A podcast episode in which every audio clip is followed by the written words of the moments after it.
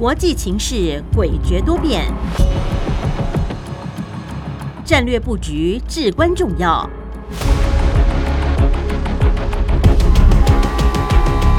关心台海局势发展，请听汉声电台《国际战略风云录》。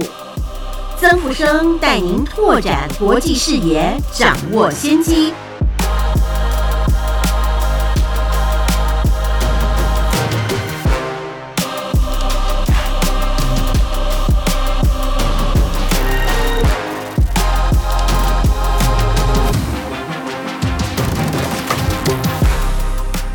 欢迎您收听汉声广播电台《国际战略风云录》，我是曾富生。在空中为您服务。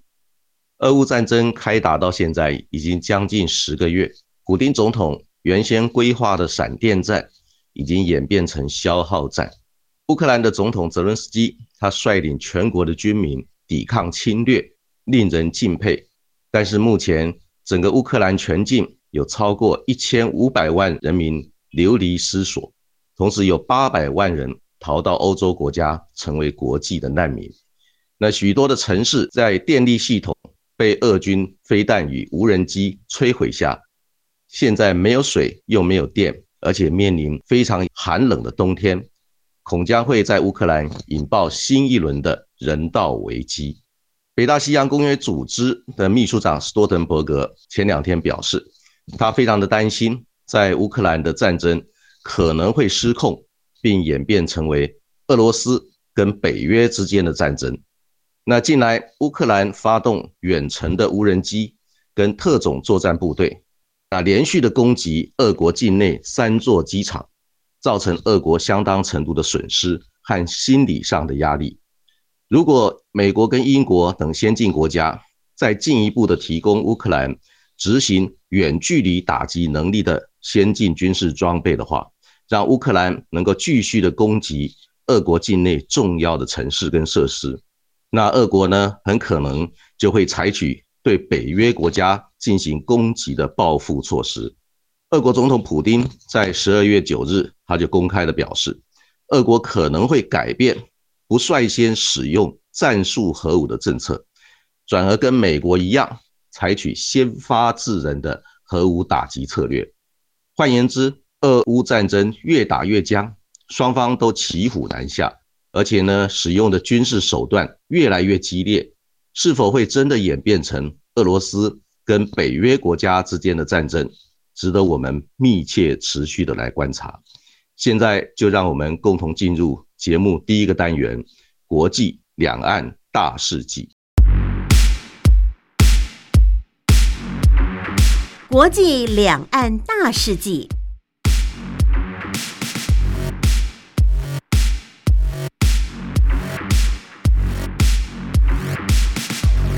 在本周国际两岸大事记的部分，首先，国防部长邱国正表示，后备军人辅导组织长期发挥广布乡里、深入基层的特性，工作触角遍布在全国各乡镇市区。平时除执行动员整备、战备演训与后备军人服务工作外，更积极的推动全民国防，协力灾害防救。等多项任务，而每位后备袍泽就是全民国防的基石，更是国家发展与社会安定的坚强力量。邱部长强调，高效快速的动员能力是抵御外敌的关键条件。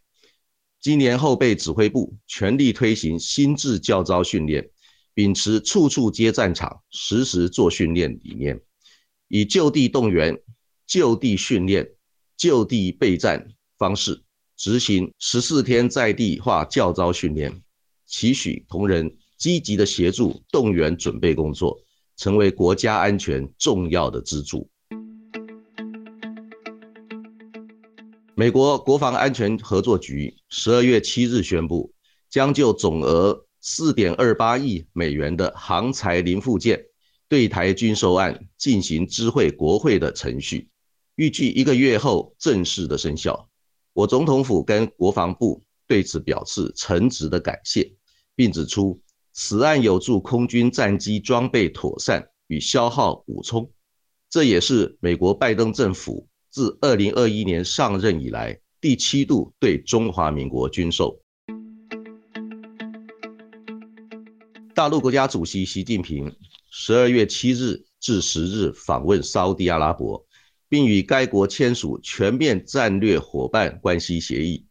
建立每两年一次的双方领导人会谈机制。随后，习近平参加中阿峰会与中海峰会，签署多项合作协议，总金额约达三百亿美元。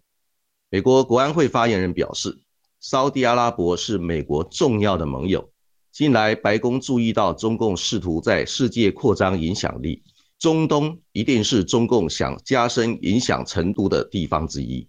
中共想追求的各种事情，以及他所采取的方式，都不利于维持基于规则的国际秩序。美国太空军指挥官迪金斯上将十二月九日表示，中共加速太空领域发展，反卫星武器测试会在太空制造大量垃圾，危害太空安全与稳定，影响美国的太空资产。美国国防部十二月初召集澳洲、加拿大、法国、德国、纽西兰和英国国防部门，举行为期三天的年度联合太空行动倡议原则委员会，聚焦太空安全，强调将持续在太空领域确保以规则为基础的国际秩序，进行负责任的太空行为，并共同合作应应其他国家对太空安全的挑战。美国国安会印太事务总协调官坎贝尔十二月八日指出，面对北韩、俄罗斯和中共的核武挑战，美国将坚定致力于印太地区实施核武核主能量部署。同时，坎贝尔希望美中之间有可预测性与沟通。华府盼在和平范畴内推动对北京的竞争。北京短期内也会这么想，因为。其内有疫情和经济挑战，外有区域国家对中方的反弹。北京最不需要的就是和美国维持公开的敌对关系。美国国防部印太事务助理部长瑞特纳强调，二零二三年将是美国在印太军力部署变革性的一年。美国会陆续的展现与日本、韩国、菲律宾、澳洲等盟友的合作。俄罗斯总统普京十二月九日表示，尽管美俄情报单位至少还维持联系，但俄国对西方国家几乎失去信心，这会使最终解决乌克兰问题的协定更难达成。普京还说，莫斯科可能采纳先前形容美国使用战术核武、先发制人军事打击概念，并强调俄国有完成这项任务所需要的武器。日本、英国、意大利十二月九日发表联合声明，将联手展开全球空战计划，推出新一代隐形战机研发行动，结合日本的 F-X 战机、英国、意大利暴风战机计划，期盼在某些性能上超越美国的 F 三十五战机，预计二零三五年前正式的服役，也不排除对外出售。这项新战机开发的跨国合作案将强化日本对抗中共的实力，也增加英国与意大利在印太地区的能见度与影响力。全球景气越趋疲弱，连带影响台湾经济表现。中华经济研究院十二月九日发布最新台湾经济预测，对今明两年成长率双双下修。二零二二年台湾经济成长率为百分之三点零四，并预估二零二三年台湾经济成长率为百分之二点七二。今年的下行趋势，使得国内经济成长模式呈现内平外冷情形。主要经济不确定因素包括俄乌战争仍未平息、美国通膨未达标，以及美国联准会持续升息。美中贸易科技战剑拔弩张的情势下，全球经济成长率预估低于百分之二。以上就是本周国际两岸大事记的内容。欢迎您继续收听节目第二个单元《洞见战略风云》。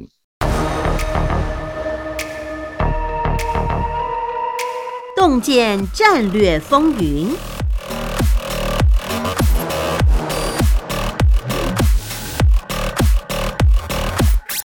欢迎您收听汉声广播电台《国际战略风云录》，我是曾富生，在空中为您服务。今天的洞见战略风云的部分，首先我们要探讨的课题是有关习近平这一次在中东进行访问的战略意涵。那习近平在十二月七号到十号之间出访中东的沙地阿拉伯，号称是对阿拉伯世界最大规模的外交行动。在这一次的出访行动里面，那习近平首先跟沙地阿拉伯的国王萨勒曼进行会谈，同时也签署了中共跟沙地阿拉伯之间的战略伙伴关系的协定。那双方决定呢，能够定期的进行会晤，同时呢，要加强合作。总共签署的二十项的合作内容，包括在能源、科技、金融、投资、基础建设，甚至于包括航天工程的合作等等。这一次，习近平在沙特阿拉伯的国事访问里面，他同时也参加了两项重要的峰会。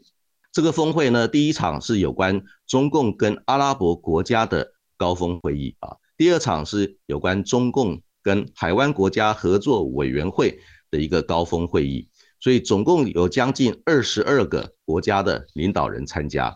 那这个会议的过程里面呢，那习近平同时也跟阿拉伯国家的领导人进行双边的会谈，总共会晤了将近有十八位阿拉伯国家的一个领导人，所以可以说是一个相当浩大的一个外交活动。为什么会有那么大的一个阵仗呢？当然，其实有重要的原因，就是中共现在是沙特阿拉伯石油。最大的买主，同时呢，中共现在也是沙特阿拉伯最大的一个贸易伙伴。那根据联合国统计数字，在二零二一年的时候，中国大陆跟海湾合作国家委员会的成员国之间的一个贸易啊，是高达二点四八兆美元，这里面包括跟沙特阿拉伯、阿拉伯联合大公国。伊朗等国家总共加起来，就包括整个中东地区，它的贸易额接近二点四八兆美元。那另外，美国在同一个时间跟这个中东地区，不包括伊朗在内的贸易额只有一点三兆美元。所以从这个角度来看，我们就可以了解美中之间在有关经贸领域在中东地区的一个影响力已经出现新的一个变化，而中国大陆现在是处于。领先的一个地位，在这个基础之上呢，让这一次习近平访问沙特阿拉伯受到全世界的关注。当然，在这一次的过程里面，那全世界更关注的是这一次习近平的访问会不会在跟沙特阿拉伯签署联合声明里面达成一项有关中国大陆可以用人民币来结算对沙特阿拉伯采购石油的项目。但是令人意外的是。这一次呢，并没有出现这项这个共同声明，所以呢，表示说，虽然说沙特阿拉伯跟中国大陆之间有非常密切的一个经贸合作关系，但是呢，石油如果是要可以部分采取人民币来计价的话，就会打破长期以来石油美元主控中东地区能源市场的一个结构，让美国会面临相当程度的一个压力。所以呢，在这个状况之下。啊，让沙特阿拉伯在准备跟中国大陆协商谈判有关部分的石油采购可以用人民币来计价结算的这项谈判呢，仍然没有具体的结果。这个就代表说，沙特阿拉伯仍然非常的关切美国对于这一次中国大陆跟沙特阿拉伯互动关系的一个变化。更重要的就是，沙特阿拉伯仍然是相当顾忌来自于华盛顿的一个看法跟一个态度。所以这个也是值得我们密切的观察。那至于这一次啊，习近平的中东行，它有哪些重要的特点？那第一个特点呢，我观察就是，当然我们了解，在最近的两年，美中之间的一个战略竞争啊，越来越激烈。那拜登政府呢，他对于天下为中、敲打中国的一个布局，可以说是越来越凶，越来越绵密，让中国大陆有一点喘不过气来的一个感觉。所以在这个结构之上呢，习近平就在中共二十大的前后，当他稳住他自己的一个政权之后呢，就展开了一个变阵突围的一个做法。那这个变阵突围的做法，首先是在十月间，也就是在中共二十大之前呢，就先出访中亚国家，参加在中亚国家举办的上海合作组织会议。因为这个上海合作组织会议是唯一没有美国参加的国际安全组织的一个架构，那中国大陆占有主导的地位。接下来呢，就是在中共二十大结束之后呢，习近平在十一月。就到印尼参加 G20 二十国集团峰会，然后又到泰国参加了亚太经合会 APEC。在这个参加 G20 跟 APEC 的时候呢，那习近平跟将近有二十几位世界各国的领导人进行双边的会谈。所以从这个第三步，就是这一次访问中东地区，透过访问沙地阿拉伯，然后参加中阿峰会跟中海峰会。啊，一下子就可以同时跟将近二十位阿拉伯国家的领导人面对面的会谈，所以整体来看，中国大陆它的一个战略布局，在突破美国拜登政府天下为中、敲打中国的一个大格局，它所采取的做法，先从中亚来巩固上海合作组织一个结构。然后呢，透过这个 G20 跟这个 APEC 会议呢，在东南亚地区巩固中国大陆的一个关系，再来就是在中东地区来进一步拓展跟阿拉伯世界的一个合作，所以这个也是他一个整体战略布局很重要的一个结构啊。那在这一次这个习近平中东行的第二个特点呢，就是他积极的强化那中国大陆跟中东地区的在能源、经贸。科技、银建等各个领域的合作，最重要的还是他希望能够把能源的安全巩固下来。因为这一次俄乌战争延续，那不知道会打到什么时候。沙特阿拉伯、中东地区是中国大陆主要的能源进口国，另外一个进口国。就是这个来自俄罗斯还有中亚地区，那如果俄乌战争持续啊，这个越来越打越烈的话呢，那可能会影响到来自于俄罗斯所提供能源的一个管道，所以呢，它必须要巩固来自于中东地区能源的管道，所以呢，他特别的强调，在这一次跟沙特阿拉伯还有这个中海峰会里面，这个联合声明里面都特别的强调啊，要来发展双边的能源合作关系。甚至于发展氢气能源的合作关系。再来呢，就是中国大陆方面现在正在积极的推动“一带一路”的建设。这个“一带一路”的建设呢，在东欧地区还有俄罗斯、乌克兰地区，因为面临战乱，所以呢受到相当大的一个损失。不过呢，在中东地区呢，到目前为止运作都非常的顺畅，尤其是在跟沙特阿拉伯。正在推动的一个叫“二零三零愿景”的一个大的计划工程，能够相互的对接，让中国大陆跟沙特阿拉伯不只是在能源合作，同时在“一带一路”跟“二零三零愿景”这两个大的一个建设计划能够相互的对接，让双方都能够互蒙其利。所以这个是这一次习近平中东行第二个他要达成的目标。那第三个重点呢，就是。虽然说习近平在这一次跟沙特阿拉伯的王储的联合声明里面，并没有出现沙特阿拉伯愿意接受中国大陆用人民币来采购沙特阿拉伯的石油，但是呢，习近平在这一次的中海峰会里面，他特别的强调，宣布在未来的三到五年之内呢，要来推动以人民币采购石油跟天然气的一个啊行动计划，那要运用上海的。石油跟天然气期货交易平台作为一个基础，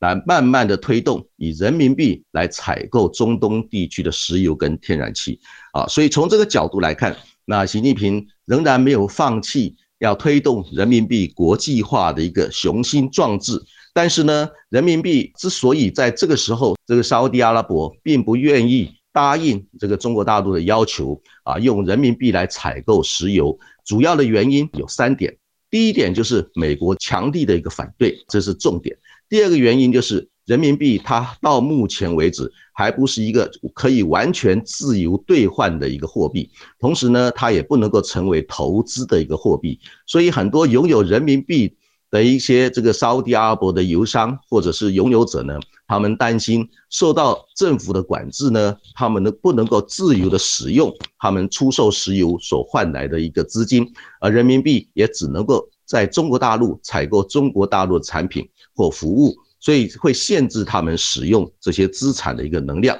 所以他们也反对。还有一个重要的一个理由就是，沙特阿伯很多重要的官员呢，跟美国之间的关系是根深蒂固，要转变这种关系呢，可能要面临很大的一个风险。所以呢，从这三个角度，第一个，美国坚决的反对；第二个呢，人民币本身不是一个。可以自由兑换的一个投资货币。第三个就是沙特阿拉伯自己本身的官员里面跟美国关系根深蒂固，他们不愿意冒这个风险啊。所以从这个角度，当然我认为还有一个最重要的原因，就是中国大陆在中东地区的军事能力跟美国还有英国等西方国家在中东地区的军事能力呢，仍然有相当程度的一个差距。因为我们都了解，货币最关键的就是它的流通性跟它的信用。这种流通性跟信用的，最关键的就是要靠强大的军力来支撑跟保护。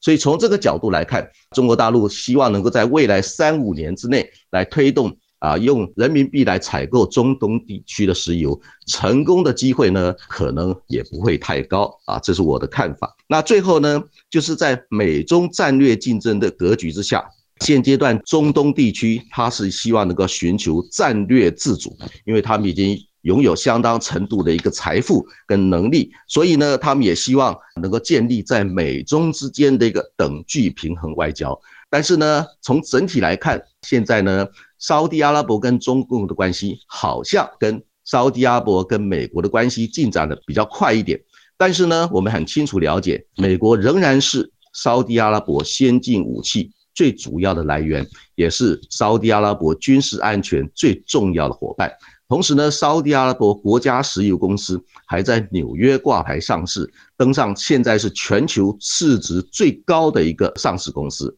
所以从这个角度来看，更重要的一点，现在沙特阿拉伯在最近的十年呢。跟美国采购的军备啊，超过两百亿美元。而在最近的几年，沙特阿拉伯跟中共采购的军备也在二点四五亿美元，所以仍然有非常大的一个差距。双方之间呢，仍然在军事安全合作的部分不能够等量齐观。所以从这个角度来看，现在沙特阿拉伯它积极的要发展战略自主跟平衡外交。所以呢，我们综合来看。美国、中共跟沙特阿拉伯这三边关系，仍然是在一个经济轻中、安全倚重美元的一个新格局，值得我们持续密切的观察。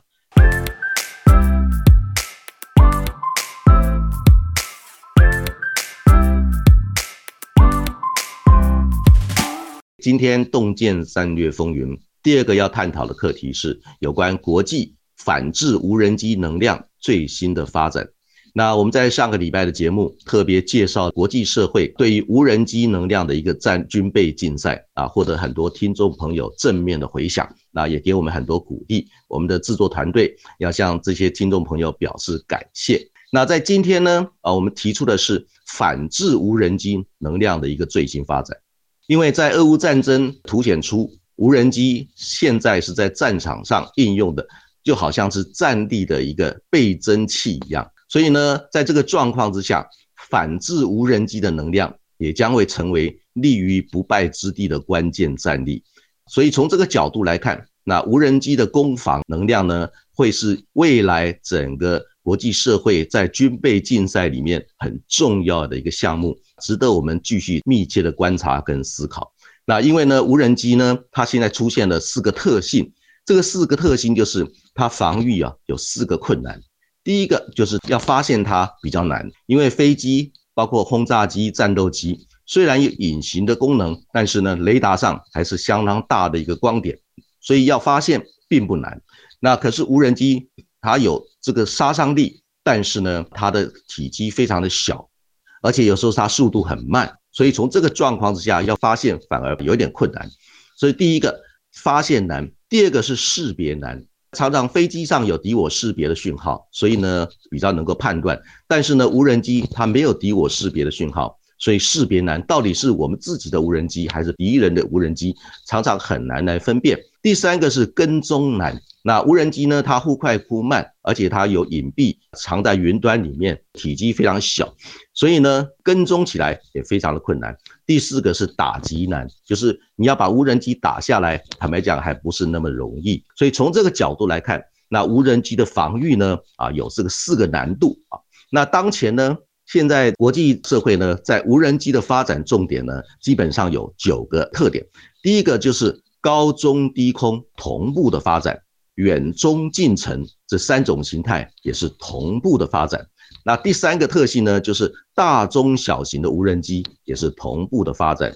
因为它们各自有各自的功能。第四个，无人机呢要朝向一个智能化的发展。就是跟人工智慧 AI 结合，然后透过卫星通讯的体系连接，让他们之间能够相互的传递讯息，互相的支援，达到一个智能化作战的一个效果。这是第四个特性。第五个特性呢，就是自动化。那无人机发展到新的阶段，就是它能够自己调整方位，自己作战。那这个就等于是一个像机器人作战一样的形态，这就相当的恐怖了啊！所以无人机自动化。第六个是无人机，它随身化，也是小型的随身化，一个单兵就可以携带一个无人机，而且非常轻便，可以发挥很强的侦察的作用，所以随身化的无人机。第七个就是我们在上一次节目特别强调的。就是无人机集群化作战的一个杀伤力，这种集群化作战的杀伤力呢，它是可以达到很经济的效益，同时呢，发挥最大规模的杀伤作用，而且呢，要防御这种集群化攻击的能量还非常的不容易。第八个就是侦打一体化，就是同时侦察跟打击，就是侦察无人机上面挂载这个巡飞弹或者是炸弹，或者是这个游荡徘徊型的这个弹药，叫做 loitering munition。啊，这些东西会形成一个叫真打一体化的一个攻防能量。第九个呢，就是攻防兼备化，就是无人机同时可以进攻，也可以同时的做守备的动作。所以从这个角度来看，那当前无人机的发展，可以说在这次俄乌战争之后呢，受到高度的关注以后啊，全世界很重要的一些研究机构开始发展出这九个无人机发展的重点。再看就实战经验方面。最近呢，我特别观察了，就是美国、英国跟澳洲还有日本，他们在发展无人机实际的作战能量上面呢，有非常突破性的一个进展。那最近呢，美国、英国跟澳洲三个国家，他们成立的这叫 AUKUS 的安全联盟，除了在核子动力潜舰方面的合作之外，现在进行非常积极的，就是他们在发展叫无人机协同作战的一个演训。这个无人机协同作战的演训，举一个简单例子。就是他们在加州的演训基地呢，就运用单兵来操作无人机集群作战的一个能量，然后配合特种部队啊，来突袭高单位、高价值的政治跟军事的目标。从这个角度来看，美国、英国、澳洲 AUKUS 它的安全联盟也正在强化他们无人机协同作战的一个啊重要的能量。再来就是日本方面呢，他们最近在要修订这个防御计划大纲。这个防御计划大纲里面也开始把这个要打造无人机作战部队啊纳入其中，这里面还包括了空中无人机，还有海上的无人舰艇，以及水下的无人潜航器。他们要在西南海域呢，还有在东北海域呢，要来发展这个无人机作战部队啊，来强化他们自我防卫的能量。那这一个发展趋势也值得我们关注啊。那整体来看呢？现在整个反制无人机的能量，当然也是非常重要的。因为既然知道无人机的攻击能量是如此的精准、如此的强大，而且呢防不胜防，尤其是集群化作战无人机所展现出来的能量，那当然要开始发展反制无人机能量的一个做法。那面对那个无人机的威胁，反制的系统基本上有七个主要的类别。第一个是单兵的反无人机的干扰枪。那现在我们的国军呢，在很多基层的部队啊，都开始配备有这种单兵的反无人机的干扰枪啊，这一点是没有问题的。那第二个反无人机的系统是小型的防空飞弹。那这个小型的防空飞弹，它的缺点呢，就是它的这个成本非常的高。那无人机的这个成本其实是很低的，用小型的防空飞弹来打这个无人机是不划算的。那第三个呢，就是发展这个速射炮的防空战车。这个速射炮防空战车其实已经存在相当长一段时间。那最近呢，德国的猎豹速射炮防空战车在支援乌克兰以后，对针对这个俄罗斯所运用的伊朗的这个无人机呢，啊，发挥了相当好的一个防空作用。所以这个速射炮防空战车也是相当管用的。那第四个反无人机的一个能量呢，是运用这个电子讯号来阻断无人机跟控制器之间的讯号。这种机制呢，它有陆基型的。也有海基型的综合防空系统，主要的功能就是要执行电子干扰跟这个导航诱骗的一个作为，来让无人机跟它的控制器之间的讯号中断。那这个也是一个很好的一个软杀的一个啊反制无人机的一个做法。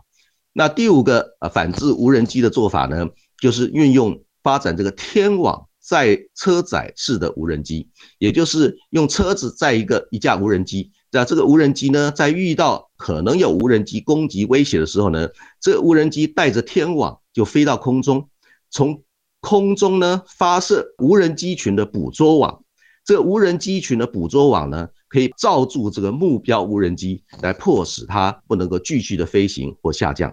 所以从这个角度来看，天网车载式的无人机。它从空中来发射无人机群捕捉网，那也是一个啊相当好的一个 idea。因为呢，它只是一个网张下来，让这个集群式的无人机攻击能够面对一些阻力，但是呢，它不会造成一些火炮式的一个伤害，不会伤害很多无辜人民或者是一些建筑物。所以从这个角度来看，这个也是一个很重要的反制无人机能量的一个工具。那第六种呢，就是。车载式的镭射无人机防御系统，那这个车载镭射无人机防御系统呢，最近也是相当的热门，因为呢，透过镭射的方式可以精准的把无人机 neutralize 掉，但是呢，最关键的就是常常因为电力能量的不足，所以呢，在车载式的无人机，它如果没有强大的储能的一个设备的话呢，要能够有效的持续的进行。反制用镭射来反制无人机的话呢，